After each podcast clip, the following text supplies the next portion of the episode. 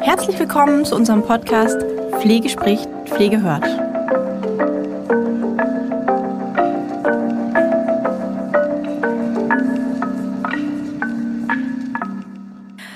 Und herzlich willkommen zu unserer heutigen Podcast-Folge von Pflege spricht, Pflege hört. Heute sind wir in unserer How to Care Folge, die Folge für unsere Praxisanleitungen. ähm, und ich begrüße ganz herzlich in unserer dritten Folge die Frau Tina Knoch. Hallo, Frau Knoch. Herzlich willkommen. Hallo, Frau Ruchnewitz. Ich freue mich, dass wir äh, weitermachen in unserer Reihe. Und wir haben heute ähm, das Thema Ausbildungsplan auf dem Zettel stehen und auch das Thema Lernortkooperation. Aber vielleicht mögen Sie sich vorher noch einmal kurz vorstellen für alle Hörer und Hörerinnen, die jetzt gerade erst einsteigen.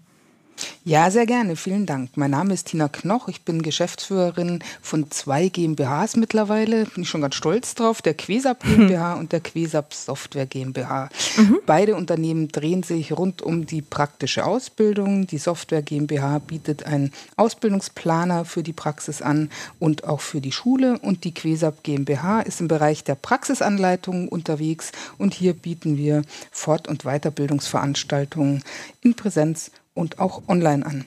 Seit vielen Jahren berate ich und schule ich Pflegeeinrichtungen, die ihre Ausbildungsqualität strukturiert, praxisnah und natürlich auch erfolgreich gestalten wollen. Und von der Herkunft her bin ich Diplompädagogin. Ich bin also der Bildungsspezialist. Ich komme nicht aus der Pflege, habe aber über 20 Jahre Erfahrung im Forschungsbereich, in Versorgungsforschungsprojekten, in stationären und ambulanten Settings der Altenpflege. Mhm.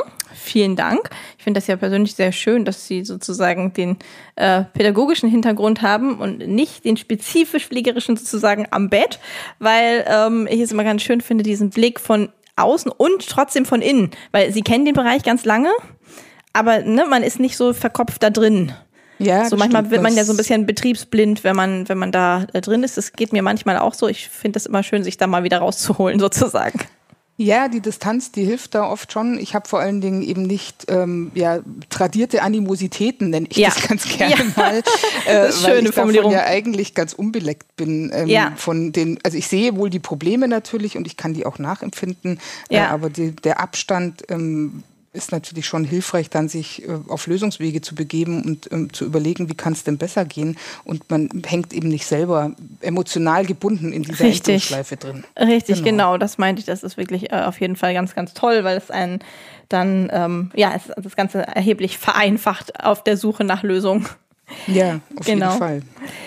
Ja, super, vielen Dank. Das heißt, wir werden auch ähm, für unsere Hörer, also wir haben unten verlinkt dann auch die ihre entsprechenden Seiten von Kesab, ja, damit die Sehr Hörer gerne. auch das finden, was sie, was sie, was sie suchen. Gegebenenfalls werden sie die eine oder andere Sache nochmal erwähnen, gerade jetzt auch in Hinblick auf das, ähm, auf den Ausbildungsplan oder die Ausbildungsplanung. Genau. Damit steigen wir heute auch ein, habe ich vorhin gesagt. Der Ausbildungsplan ist erfahrungsgemäß etwas, ähm, ja, ich will das jetzt einfach äh, mal so salopp sagen, ähm, eine etwas holprige Angelegenheit in der einen oder anderen Einrichtung. Ja, ein Buch mit sieben Siegeln. Richtig, richtig genau. Äh, wo der eine oder andere schon davor saß und gesagt hat, oh nee, und wo muss ich da jetzt nochmal gucken und was muss ich dazu nehmen und wer, wer kontrolliert das und wie läuft es überhaupt ab? Vielleicht können wir damit einmal einsteigen. Was ist ja, das? Ja, sehr gerne. Genau. Was ist denn überhaupt der Ausbildungsplan? Also eine Ausbildungsplanung gibt es ja für beide Lernorte. Der Lernort Schule hat einen sogenannten Lehrplan oder auch ein Curriculum, in dem ähm, die Schule definiert, ausgerichtet am Rahmencurriculum der Fachkommission, welche Lerninhalte in diesen drei Ausbildungsjahren äh, vermittelt werden. Die Basis ist der Situationsbezug, das heißt anhand von Lernsituationen werden eben die entsprechenden curricularen Inhalte dann aufbereitet und im Fachunterricht sowohl theoretisch als auch fachpraktisch vermittelt. Das mhm. ist die Ausgangsbasis dann für die darauf folgenden jeweiligen Praxisphasen mhm. an den entsprechenden praktischen Lernorten. Und auch hierzu gibt es eine Hilfestellung der Fachkommission. Es gibt einen ähm, Rahmenplan für die praktische Ausbildung, der schon gegliedert ist nach den unterschiedlichen Praxiseinsätzen. Also für den Orientierungseinsatz, dann für die anschließenden Pflichteinsätze in den drei Hauptversorgungsformen, für den pädiatrischen Einsatz, für den psychiatrischen Einsatz. Auch hier jeweils differenziert, je nachdem, welchen Ausbildungsabschluss man dann anstrebt. Mhm. Äh, und dann eben für den Vertiefungseinsatz Einsatz, beziehungsweise wenn die Auszubildenden von ihrem Wahlrecht Gebrauch machen, auch für die beiden Sonderabschlüsse, die ja noch möglich sind, äh, Altenpflege beziehungsweise Kinderkrankenpflege. Mhm. Das ist mal die Grundstruktur. Und diese beiden äh, Rahmencurricula oder der Rahmenpläne sind schon aufeinander abgestimmt. Das heißt, die Schule entwickelt aus diesen Vorgaben ihr jeweiliges Schulcurriculum. Da wird eben nochmal berücksichtigt, was habe ich für Dozentinnen da, wie baue ich das auf, wo setze ich vielleicht Schwerpunkte. Mhm. Und diese curricularen Einheiten muss sie ihren Praxispartnern zur Verfügung stellen, damit diese dann an ihrem jeweiligen Lernort da reingucken können, sagen, aha, das ist in der Schule passiert und was mache ich jetzt dazu an Lernangeboten, was habe ich für Lernangebote in der Praxis. Und die schreibe ich einmal auf und das ist letztendlich mein betrieblicher Ausbildungsplan.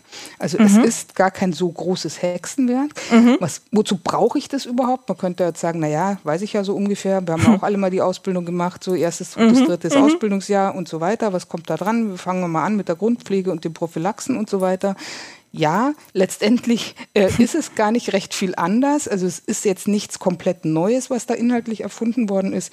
Ähm, aber ich brauche eine Struktur. Ich muss meinen Lernprozess oder den Lernprozess für die Auszubildenden viel mehr organisieren und auch steuern, weil jeder hängt ja an irgendeiner anderen Stelle dann fest. Und mhm. jeder Praxisort hat seine eigenen Besonderheiten.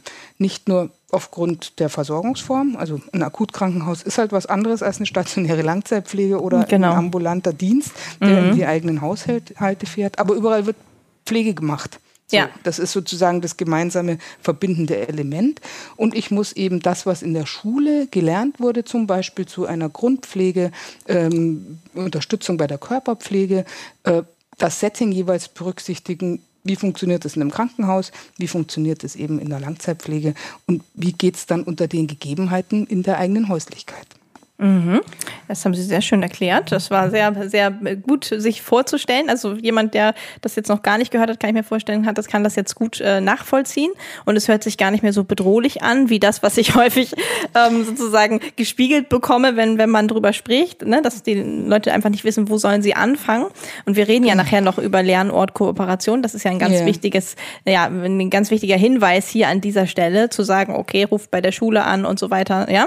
Ähm, wenn ihr da nicht weiter wisst, ähm, dass das genau. auch einfach ineinander, ineinander läuft. Wir sprechen ja jetzt von einem, was Sie gerade erklärt haben, von einem betrieblichen Ausbildungsplan. Mhm. Das heißt, dieser betriebliche ist, wie, das, wie der Name ja schon sagt, unschwer zu erkennen, ja, ein, ein Ausbildungsplan, der für den ganzen Betrieb quasi gilt, für die Ausbildungsjahre mhm. eins bis drei. Genau. So, jetzt ähm, gibt es ja auch noch den individuellen Ausbildungsplan. Wo ist der denn einzuordnen, beziehungsweise braucht man den? Die Frage, die immer wieder kommt, ja? Genau. Muss ich für Tim und Susi einen einzelnen machen oder macht das überhaupt Sinn oder reicht nicht der betriebliche? Wie sieht das aus? Wie bewerten Sie das? Äh, das macht auf jeden Fall Sinn, weil, wie ich gerade schon gesagt habe, lernen ja Tim und Susi jeweils unterschiedlich. Richtig. Jetzt ist Tim vielleicht eine äh, langjährige ähm, Altenpflegehilfskraft, die ähm, zum Beispiel im Bereich der Grundpflege eigentlich schon fit ist. Da muss man eher gucken, dass sie das sozusagen jetzt oft im Fachkraftniveau absolviert. Hier muss man vielleicht noch nachjustieren an der einen, an der einen oder anderen Stelle. Und Susi ist eine 16-jährige Realschulabsolventin, die vollkommen neu und unbeleckt in dem Pflegeberuf mhm ihre Ausbildung anfängt. Da mhm. muss man ähm, ganz ganz von vorne sozusagen loslegen. Die hat ganz andere Berührungsängste, äh, zum Beispiel jetzt äh, in der Körperpflege, äh, egal ob alte Menschen oder auch junge. Sie könnte ja auch in der Kinderkrankenpflege anfangen, ja. ähm, jemanden zu berühren, äh, jemanden in seiner äh, Intimsphäre sozusagen ähm, zu unterstützen bei, bei eben ganz intimen Prozessen wie Körperpflege.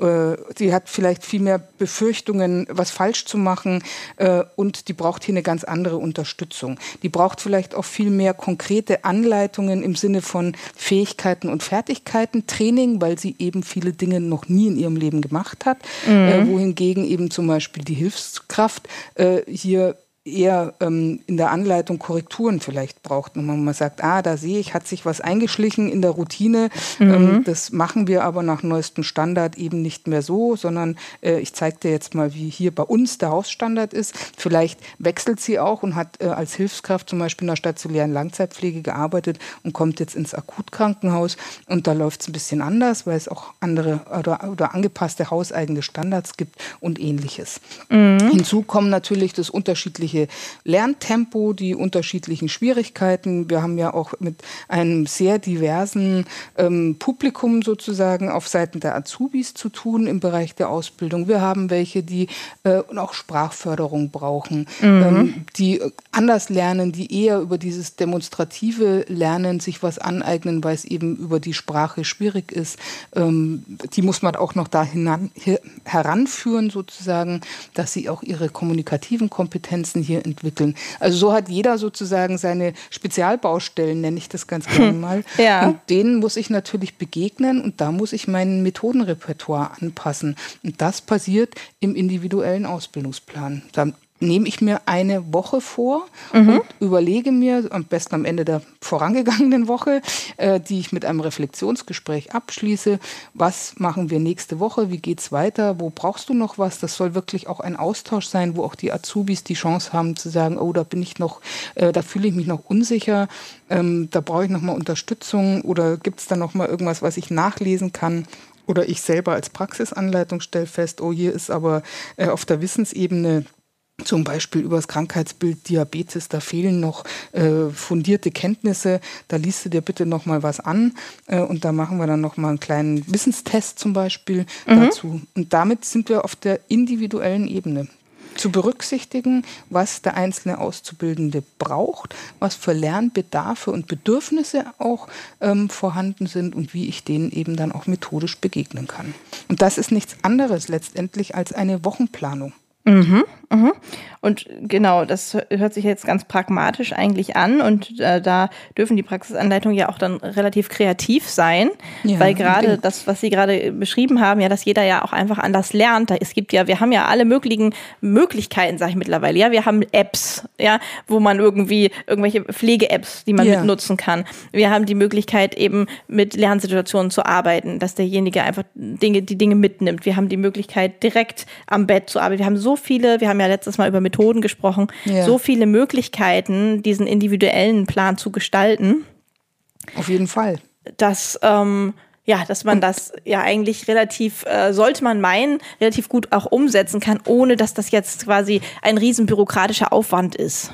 Auf jeden Fall. Und ich würde es auch mit dem betrieblichen Ausbildungsplan so voranschreiten. Also zumindest, wenn ich noch nie äh, mich auf der Ebene bewegt habe, dann würde ich anfangen mit dem nächsten Azubi, der kommt und schauen, in welchem Ausbildungsabschnitt ist der jetzt. Äh, bestenfalls natürlich am Anfang der, der Ausbildung mit dem Orientierungseinsatz. Und dann würde ich mich von einem Einsatz zum anderen voranarbeiten. Sagen Sie, ich lege mir jetzt das, was in der Schule passiert ist, nebendran. Mhm. Ich lege mir den Rahmenplan der Fachkommission nebendran. Vielleicht gibt es auch schon einen abgewandelten Rahmenplan meines Bundeslandes. Mhm. Äh, die gibt es auch, der, aber auch da keine Angst. Ähm, das sind nicht grundlegend unterschiedliche Dinge. Also wie gesagt, Bremen hatten wir schon mal in einem der letzten mhm. Folgen angesprochen. Die machen es mhm. ein bisschen anders. Äh, aber auch da ist beides aufeinander abgestimmt. Also das Prinzip bleibt dasselbe. Und das lege ich mir hin und sage, aha, um was geht es denn jetzt hier eigentlich? Es geht äh, um Unterstützung bei der Mobilität und Selbstversorgung zum Beispiel im Orientierungseinsatz. Und was heißt denn das jetzt konkret? Geht in meine Einrichtung. Was haben die da in der Schule schon gehört? Aha, irgendwas zum Thema Transfer vielleicht und irgendwas zu Balance und was weiß ich. Ähm, und was, was genau kann ich denn jetzt in der Praxis dazu vermitteln?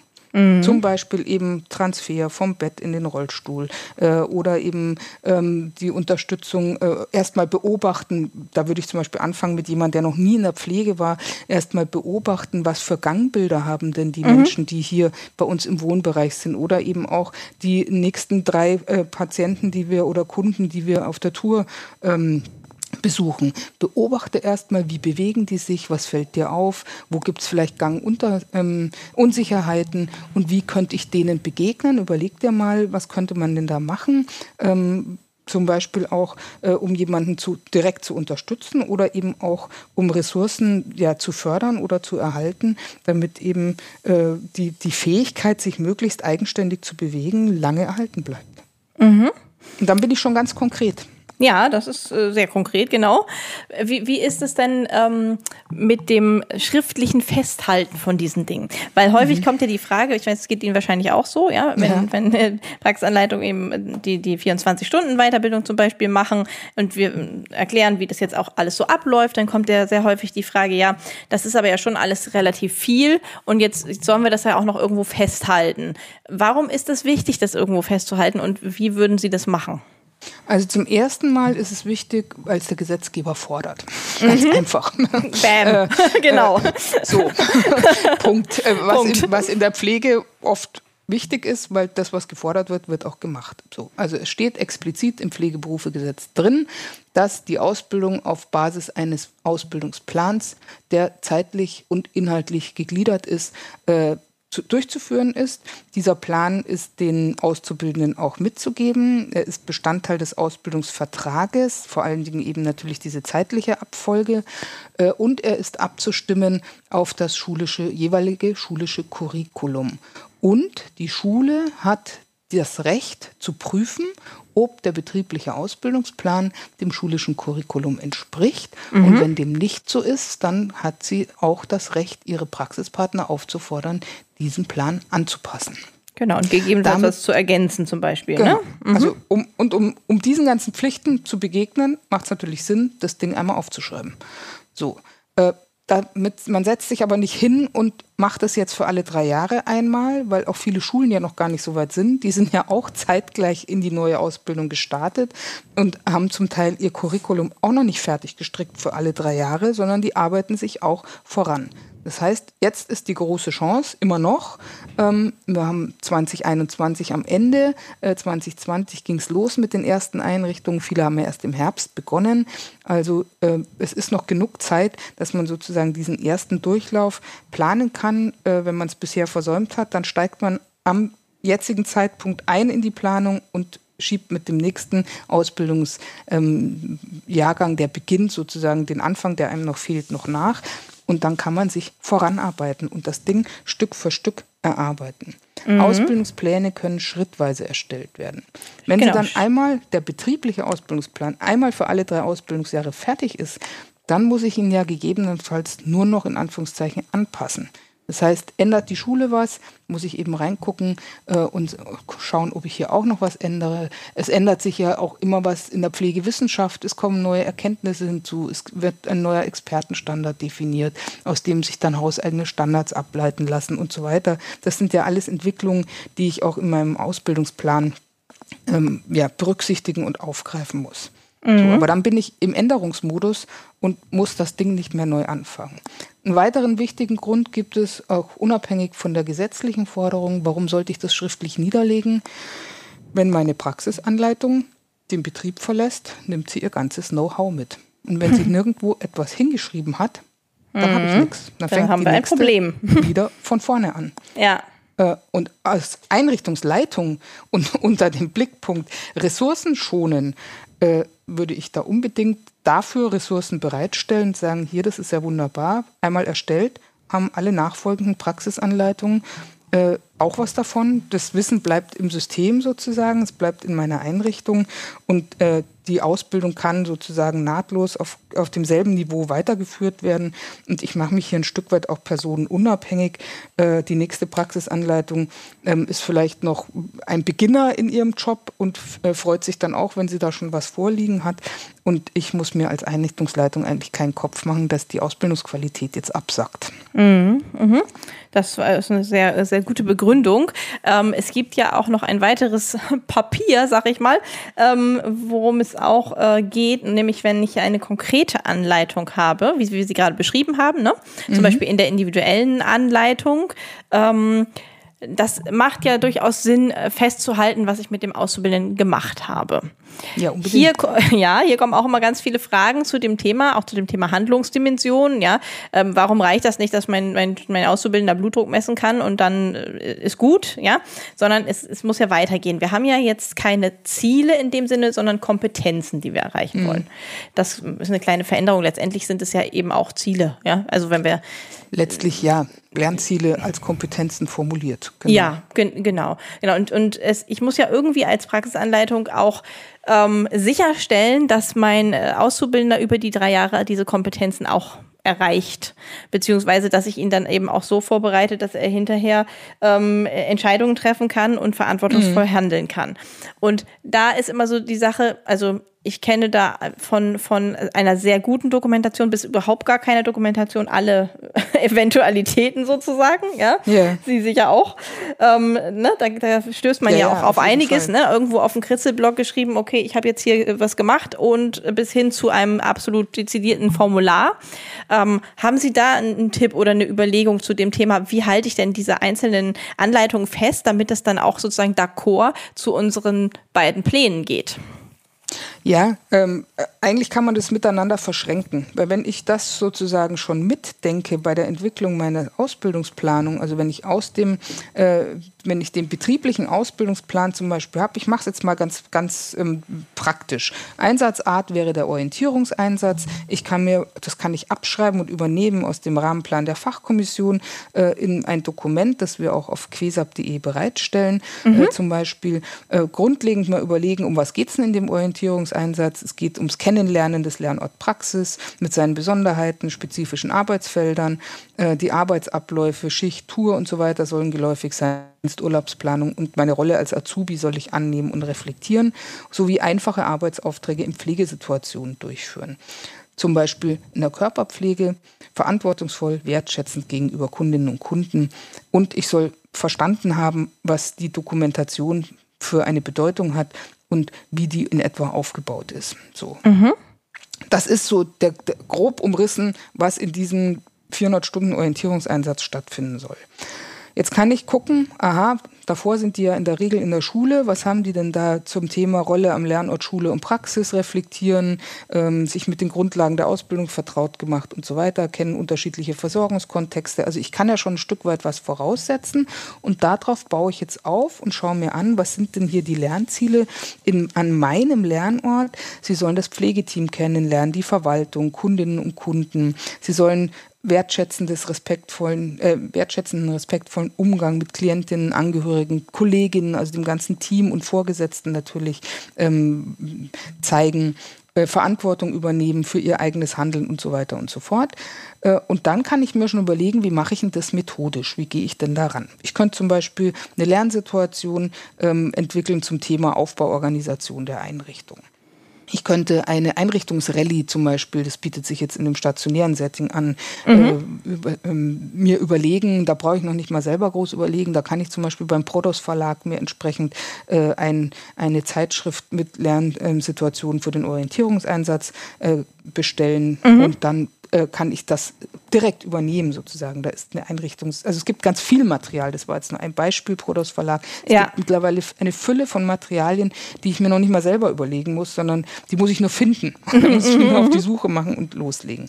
Ich könnte eine Anleitung planen zur Durchführung einer morgendlichen Grundpflege. Und wenn ich mich überzeugt habe, dass die Auszubildende das kann, dann kann ich ihr zum Beispiel auch in der Woche drei äh, eine Bewohnerinnen oder zwei, je nachdem, auf welchem, hier sind wir beim Individuellen, ja. ähm, auf welchem Stand sie sozusagen ist, äh, zuteilen und sagen, die übernimmst du jetzt und ähm, ich schaue dann sozusagen als Praxisanleitung vorbei und gucke immer mal, passt alles, läuft alles oder ich bitte eben die entsprechende Fachkraft, die Verantwortliche im Wohnbereich, dass sie das übernimmt, äh, das Monitoren sozusagen und gegebenenfalls eben als Ansprechpartner auch zur Verfügung steht. So, ich könnte ähm, mir weitere Themen, Transfer oder ähnliches eben noch als Anleitungsthemen überlegen.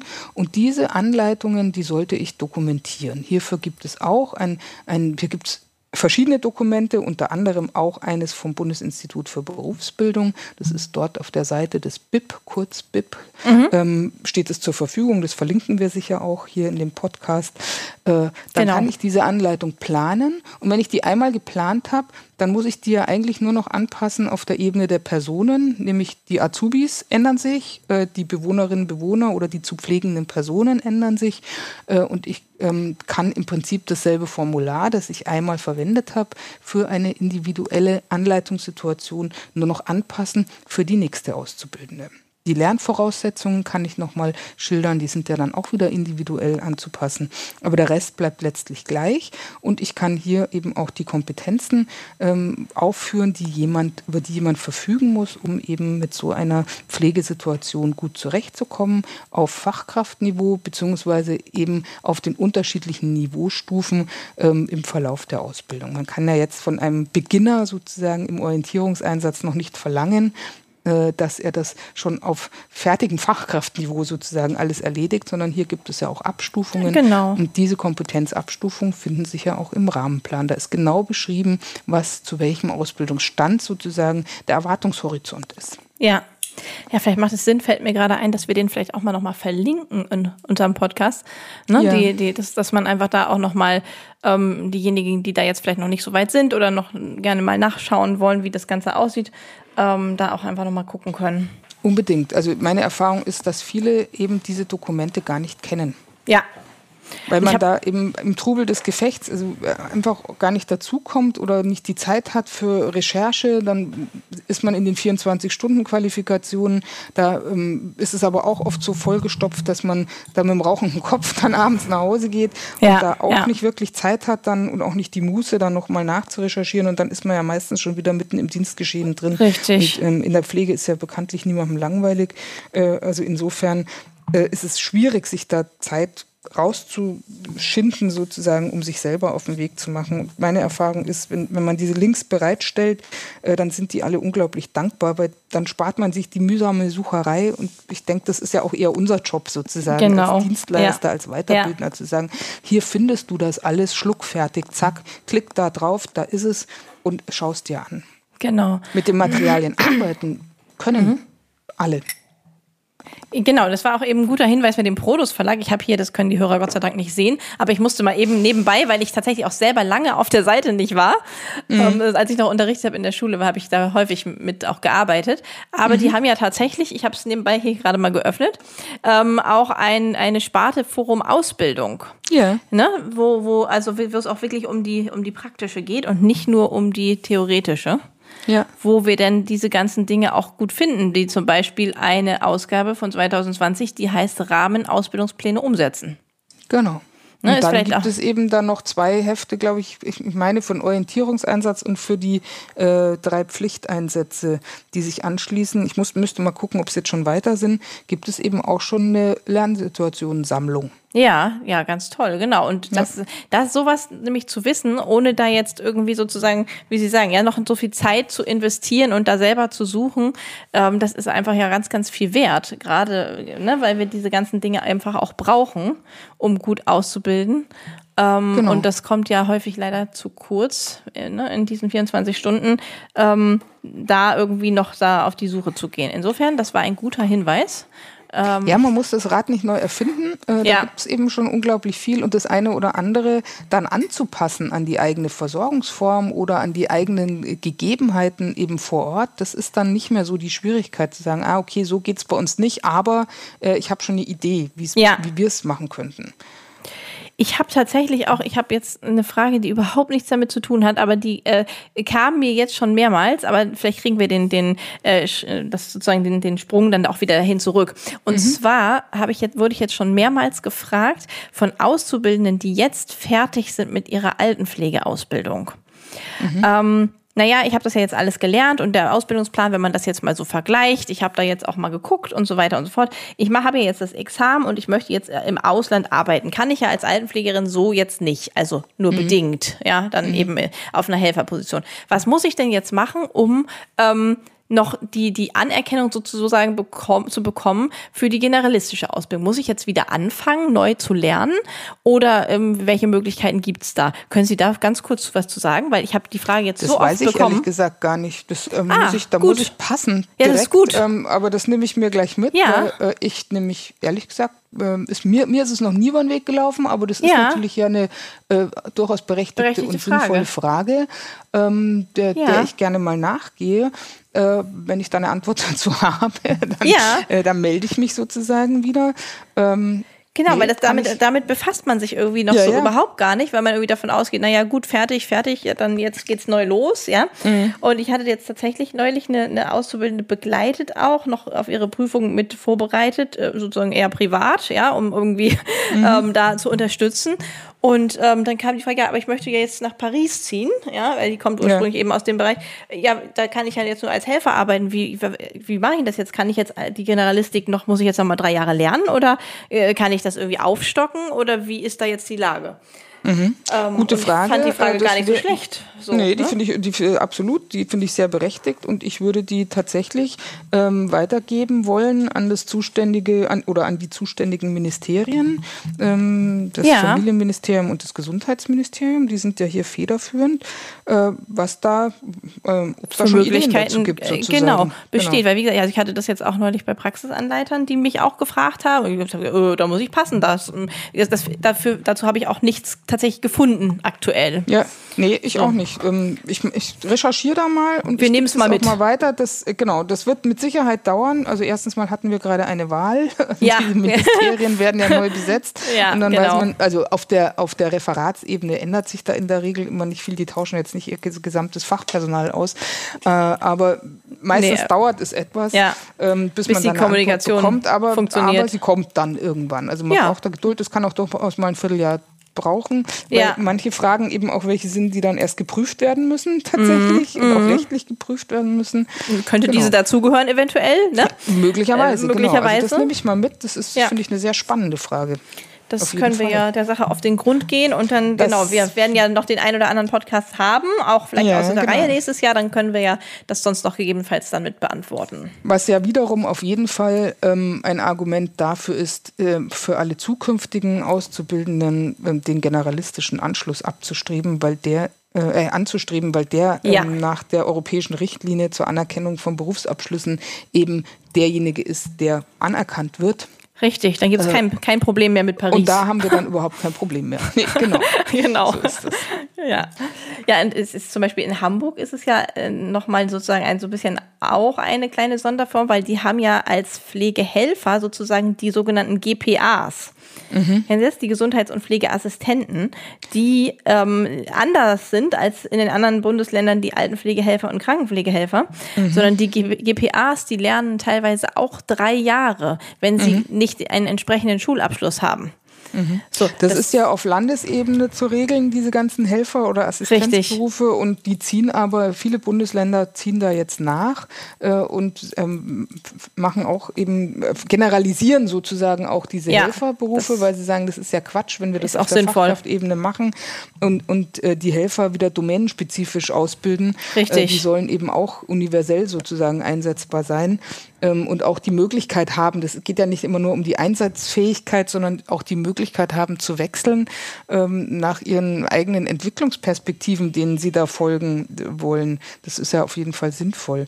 Also insofern ähm, gibt es da auch, die, da werden sich auch die Namen ändern. Ich glaube, man kommt auch von dieser Helferbezeichnung weg ja. und ähm, nennt es eben Assistenz. Ja. Äh, das finde ich gut, weil da einfach Berufsbilder nochmal ein Stück weit auch neu zugeschnitten werden und das auch dieses Zusammenwirken, ähm, ähm, wir sind da im Team verantwortlich für unsere zu Pflegenden unterstreicht ja. und nicht so diese, diesen Hierarchieaspekt hervorhebt. Der eine ist eben der mit der Fachexpertise und der andere ist der Helfer, der Handlanger, sondern jeder hat ja seine Berechtigung, jeder hat seinen Verantwortungsbereich, in dem er auch eigenständig ähm, für das gerade stehen muss, was er da tut und eben nicht tut. Äh, und es geht halt nur zusammen und im Team. Ja, genau. Und da fragen sich ja manchmal dann immer die, die Menschen gerne, okay, was bringt es denn zum Beispiel auch, wenn in Expertenstandards ähm, oder an anderen Stellen äh, einfach sozusagen die Worte geändert werden oder ausgetauscht werden. Aber häufig ist es genau, wie Sie ja hier beschrieben haben, einfach ein ganz wichtiger, auch berufspolitischer Hinweis, anders zu gucken. Ja, ne? auf jeden das, Fall. Das ist, da ist ja häufig so diese, diese Frage, ja toll, jetzt wurde da was verändert, ja, jetzt, jetzt heißt das so, ja, ist es nicht das Gleiche? Ja, doch, es ist das Gleiche, aber ähm, der Blick ist ein anderer. Und das ja. äh, finde ich eben hier auch an, an vielen Stellen wichtig, da ähm, das zu sehen, ne? dass Auf es eben ganz Fall. häufig eben um die Haltung geht und um den berufspolitischen Aspekt und nicht, nicht so sehr darum, dass das jetzt anders heißen soll. Ja, und das wird ähm, aber im, im Klein-Klein des täglichen Tuns sozusagen häufig vergessen, sondern das, man empfindet es dann eben als Zusatzaufgabe, als Mehraufwand ja. ähm, ja. und sieht gar nicht den Aspekt, dass man hier eben auch äh, daran beteiligt ist, die Profession weiterzuentwickeln. Richtig, genau. Dass das eben dieser, dieser große berufspolitische Aspekt einfach eine Rolle spielen wird, auch in Hinblick auf sozusagen die Entwicklung von Dingen, die auch der Pflege wichtig sind, wie zum Beispiel Zeit und Gehälter und alles, was damit zusammenhängt. Das Auf jeden ist, Fall. Das, und das der Anstoß muss ja passieren irgendwo, ne? Und das gehört auch schon eben in die Ausbildung mit ja. hinein. Auch dieses äh, berufspolitische Engagement. Ich habe ja. ähm, letzte Woche ein Seminar zum Thema Beurteilung gegeben äh, und da gibt es ja auch Hilfestellungen, äh, Beurteilungskategorien sozusagen zu diesen ähm, Kompetenzen. Und da ist dezidiert auch dann eben auf Fachkraftniveau sozusagen letzte, letzte Stufe, sich hin zum Profi zu entwickeln, ist auch das, äh, die die aktive Beteiligung an berufspolitischen Entwicklungen, ähm, eben sich da einzubringen in den entsprechenden Gremien, ein Ausbildungsziel und damit eben auch letztlich Gegenstand der Beurteilung. Ja. Super. Wir werden jetzt, ähm, weil im nächsten Podcast werden wir den, äh, das, den, die Lernortkooperation nochmal ganz genau angucken, indem wir nämlich eine, eine Dame mit dabei haben, die sich da ganz gut mit auskennt. Ne? Genau die Frau Spieß ähm, wird uns nachher etwas über, im nächsten Podcast etwas erzählen über auch den Part Schule sozusagen. Aber vielleicht können wir ja ganz kurz schon mal an, ansprechen, das Thema Lernortkooperation. Wir haben ja vorhin schon gesagt, okay, auch um den Ausbildungsplan gut umzusetzen oder umsetzen zu können, brauchen wir andere Lernorte, weil das können wir alleine so nämlich gar nicht gewährleisten. Was genau. brauchen wir denn da genau? Oder wen? Also, ist bessere wir Frage. Brauchen, wir brauchen auf jeden Fall die Schule natürlich, wie vorher auch, das hat sich nicht geändert. Und wir brauchen auch äh, Praxispartner. Und das, auch das gab es in der Altenpflegeausbildung ja vorher schon. Äh, man musste auch nach dem Altenpflegegesetz äh, in der korrespondierenden Versorgungsform, wie es hieß, also ähm, wenn ich eine stationäre Einrichtung bin, eben einem ambulanten Dienst und umgekehrt, äh, Ausbildungsabschnitte dem Auszubildenden ermöglichen. Da war dann auf Länderebene definiert, um, in welchem Stundenumfang das zu erfolgen hat. Jetzt ist es so in der Generalistik, dass ich eben ähm, mehrere Praxispartner habe. Also man kann sich das so vorstellen, ich habe eine Schule in der Mitte, die hat verschiedene Kooperationspartner in der Praxis. Äh, dort sind die Auszubildenden angestellt. Das sind so die sogenannten Träger der praktischen Ausbildung. Und diese sind entweder untereinander miteinander nochmal vernetzt in Kooperationsverhältnissen oder haben eben auch nach außen noch weitere Einrichtungen, ein Krankenhaus, ambulante Dienste, äh, im Bereich Pädiatrie äh, vielleicht also auch eine Kinderarzt Praxen, äh, Kinderkrippen, also überall, wo der Gesetzgeber sozusagen dann gestattet oder auf Landesebene es gestattet ist, eben auch diesen pädiatrischen Einsatz zu absolvieren. Mhm. Äh, und die sind alle miteinander verbandelt und bilden Kooperationsverhältnisse äh, weil die Auszubildenden sozusagen ähm, einer jeden Schule eben dann die wesentlichen oder den, den, Großteil der Ausbildung beim Träger der Ausbildung absolvieren, aber eben dann auch in diese anderen Versorgungsformen sozusagen und Bereiche äh, hineinschnuppern, mehr oder weniger intensiv. Also Pädiatrie ist ja maximal 120 Stunden mhm. und jetzt am Anfang sind es erstmal 60 Stunden, die auf jeden Fall abzuleisten sind, weil eben das Platzangebot zu, so gering ist sozusagen. Äh, neu ist, dass diese Kooperationsverhältnisse auf Basis eines Kooperationsvertrages abzusichern sind. Bisher war das sozusagen etwas, was per Handschlag auch äh, hat erfolgen können. Viele mhm. hatten schon Kooperationsverträge, aber viele eben auch nicht. Jetzt ist es sozusagen ein Muss. Das Pflegeberufegesetz gibt das vor, dass diese Kooperationsverträge zu schließen sind. Und hier kann ich natürlich, äh, auch da gibt es Mustervorlagen, ähm, Mustervorlagen zum Beispiel eben auch beim BIP, da kann ich nur immer wieder darauf verweisen, wie diese Kooperationsverhältnisse zu schließen sind. Da gibt es Vertragsvorlagen. Ähm, da kann ich eben regeln, wie läuft denn das zum Beispiel? Ich schicke dir meine Azubis, ähm, ich gebe dir den Ausbildungsplan, den betrieblichen Ausbildungsplan mit äh, in der Rohform sozusagen, du passt an, ähm, an gegeben, äh, also in Bezug auf deine spezifischen Gegebenheiten, zum Beispiel eben im Krankenhaus, wenn du mein Kooperationspartner Krankenhaus bist. Äh, du führst diese Ausbildungsdokumentation beziehungsweise prüfst, dass mein Azubi die auch bei dir ordnungsgemäß führt, damit alle Nachweispflichten erfüllt werden. Und ich kann in so einem Kooperationsverhältnis natürlich auch regeln, ähm, wie der finanzielle Teil der Kooperation sich ausgestaltet. Mhm. Wir haben ja ein Ausbildungsbudget, ein, ein, eine Kopfpauschale sozusagen für jeden Auszubildenden, die der Träger der praktischen Ausbildung aus seinem entsprechenden Landesfonds bekommt. Äh, zusätzlich zur Ausbildungsvergütung, die refinanziert wird. Und aus diesem sogenannten ausbildungsbezogenen, äh, aus diesem Ausbildungsbezogenen Budget sind, ist der sozusagen der ausbildungsbezogene Mehraufwand, ähm, wie es so schön heißt, zu bestreiten. Und dazu mhm. zählen zum Beispiel auch die Praxisanleitungsstunden, die ich eben als Dienstleistung für meinen Kooperationspartner erbringe, wenn ich dessen Azubis bei mir eben auch ausbilde. Und äh, dafür kann ich eben einen geldwerten Betrag natürlich in Rechnung stellen und auch das ist so zum Beispiel im Kooperationsvertrag äh, zu regeln. Das wären so Formalgeschichten. Darüber mhm. hinaus macht es natürlich Sinn, in einer guten Lernortkooperation sich auch inhaltlich und methodisch abzustimmen. Ja, da wäre ähm, ich jetzt nämlich drauf zurückgekommen nochmal. Genau, genau, wie man das machen kann, tatsächlich.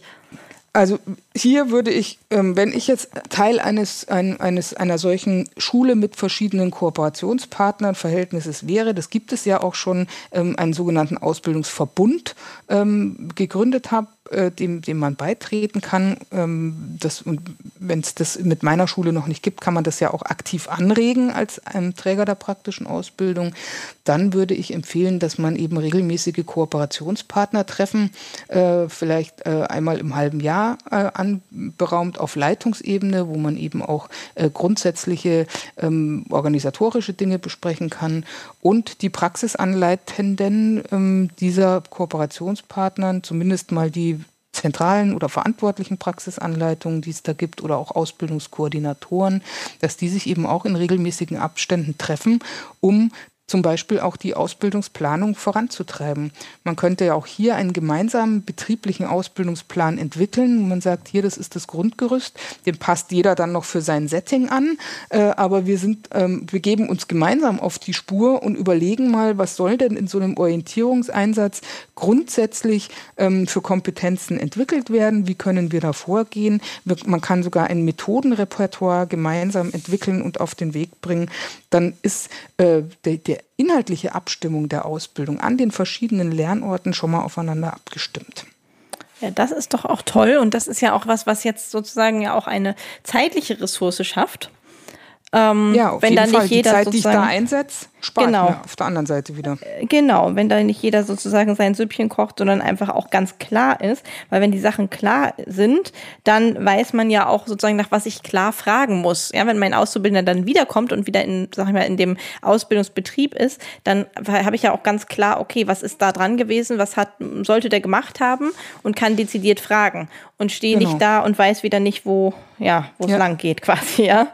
Ja, je besser ich mich vorher abstimme, desto ähm, besser läuft es dann natürlich auch im tatsächlichen Tun, in der Umsetzung und ich kann eben auch Fragen hinterher besser klären. Ich, ich höre jetzt schon die Einrichtungsleitungen und PDLs, die das hier hören und ja. aufschreien und sagen, wann sollen wir denn das auch noch, noch machen? machen? Mhm. Es muss einem klar sein, dass, also auf Leitungsebene muss einem klar sein, dass Ausbildung ähm, eine Investition ist, auf jeden Fall. Ein großer Teil der Ausbildung wird refinanziert. Auch das ist, das muss man ganz klar sagen, eine Luxussituation. Der ist sich die Pflege häufig gar nicht bewusst. Äh, es ist eine Luxussituation.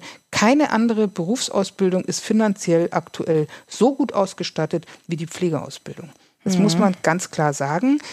Der kleine Handwerksbetrieb, wenn das hören würde, der würde sich die Finger danach abschlecken und sagen, mhm. boah, das ist ja irre. Mhm. Äh, und mit diesem Pfund muss man tatsächlich auch wuchern, wenn man hier die Auszubildenden gewinnen will, wenn man die Profession voranbringen will, wenn man die Fachkräfte entwickeln will, die man dringend braucht, nicht nur in der Anzahl und in der Menge, sondern auch in der Güte, sich hier gut aufzustellen und zu sagen, meine Praxisanleitung, also oder wie strukturiere ich das sozusagen in meinem Betrieb? Schaffe ich eine Stabsstelle beispielsweise, weil ich mehrere Einrichtungen habe und es für mich ähm, ressourcenschonender ist zu sagen, ich stelle hier eine frei, die sich um diesen ganzen Orgakram kümmert, die den betrieblichen Ausbildungsplan entwickelt, die ähm, diese ganzen terminlichen Abklärungen macht, die zu Treffen geht und so weiter. Und das Wissen dann wiederum schluckfertig aufbereitet für die Praxisanleitungen vor Ort in den Einrichtungen und denen auch klar an die Hand gibt, hör zu, hier im Orientierungseinsatz haben wir diese fünf Anleitungssituationen, hier ist das Dokument dazu, du musst es machen, du musst es sozusagen dann noch beurteilen und das Dokument kriege ich wieder zurück und ich sammle das alles zentral und kommuniziere das wieder an die Schule. Also hier eine klare Struktur aufzusetzen, lohnt sich allemal, weil dann die Ausbildung, die Ausbildungsarbeit reibungsloser funktioniert, die Kommunikation mit den Kooperationspartnern funktioniert, mit den Azubis funktioniert und da, wo es gut läuft, da will man hin und da bleibt man. Das zahlt sich letztendlich aus. Ja, und das war ein super Abschluss. das war ein super Abschluss und ähm, sozusagen auch ein kleiner Ausblick jetzt auf äh, unsere nächste Folge, die dann kommt. Ähm, in der wir das Ganze nochmal genauer anschauen in Bezug auf die Lernorte eben Schule und Einrichtung. Was gibt's da für Tipps, die man beherzigen kann? Was gibt's da für manchmal vielleicht auch Fallstricke? Was muss ich wissen? Das werden wir uns in der Folge 4 gemeinsam mit der Frau Spieß einmal näher anschauen. Ja, jawohl. Dann Wunderbar, da freue ich mich danke ich mich. Ja, ich mich auch. Ich bedanke mich schon recht herzlich, Frau Knoch. Dankeschön, dass Sie sehr gerne wieder ganz viel dazu beigetragen haben, um das Ganze besser verständlich zu machen. Und ich hoffe, euch hat es gefallen, liebe Hörer. Und wenn es ist wie immer, ja, bitte gerne konstruktive Kritik oder auch Ideen oder auch neue Themen oder etwas, was wir vergessen haben oder was unbedingt noch gehört werden will. Wir sind da äh, sehr offen. Und äh, alles, was ihr braucht, ist unter äh, darunter verlinkt und da kommt man auf die Seite von Kesab und von allem, was wir gerade genannt haben. Vielen genau. herzlichen genau. Dank und dann bis zur nächsten Folge. Jawohl, bis dahin. Ich freue mich. mich auch. Tschüss. Tschüss.